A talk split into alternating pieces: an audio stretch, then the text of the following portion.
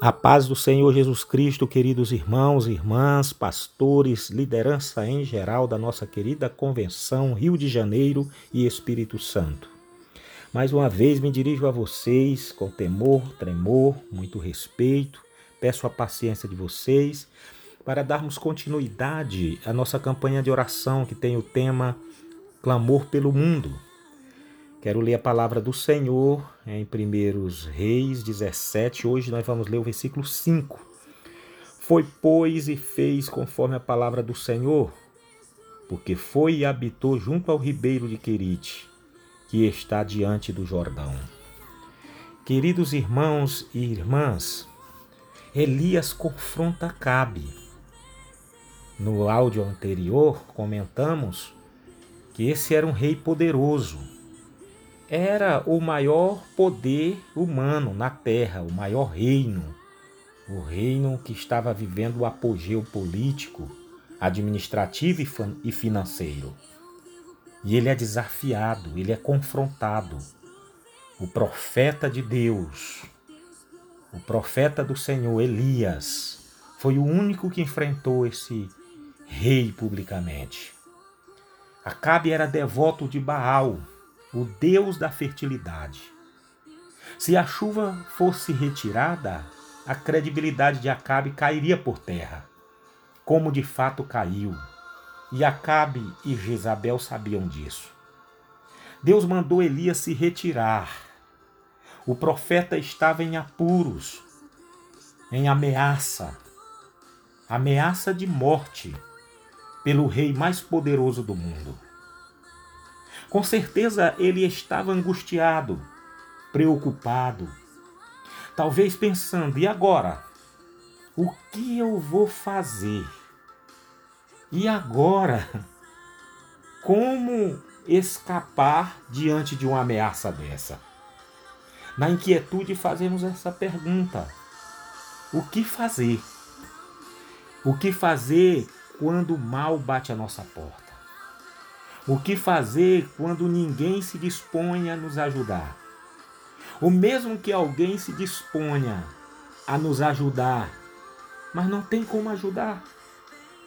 O que fazer quando não sabemos o que fazer? A resposta: espere em Deus. Espere o movimento do Senhor. Escute a voz de Deus. Espere Deus guiar os seus passos. Esperar em Deus é a atitude mais correta, mais coerente. Quem age assim não fica desesperado. Não há coisa melhor do que a companhia divina. Deus está presente, irmãos. Nós temos a companhia do Senhor 24 horas por dia.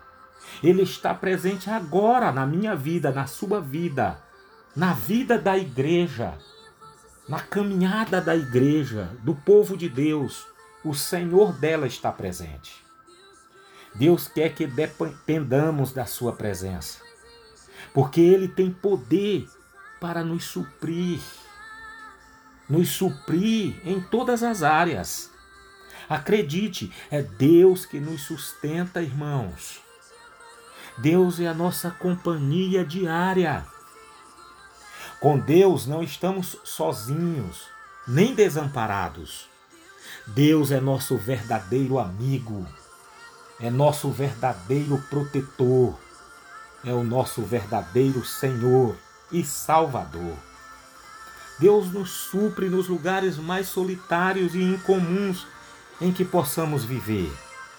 Deus está contigo. Deus não abandona os seus, jamais.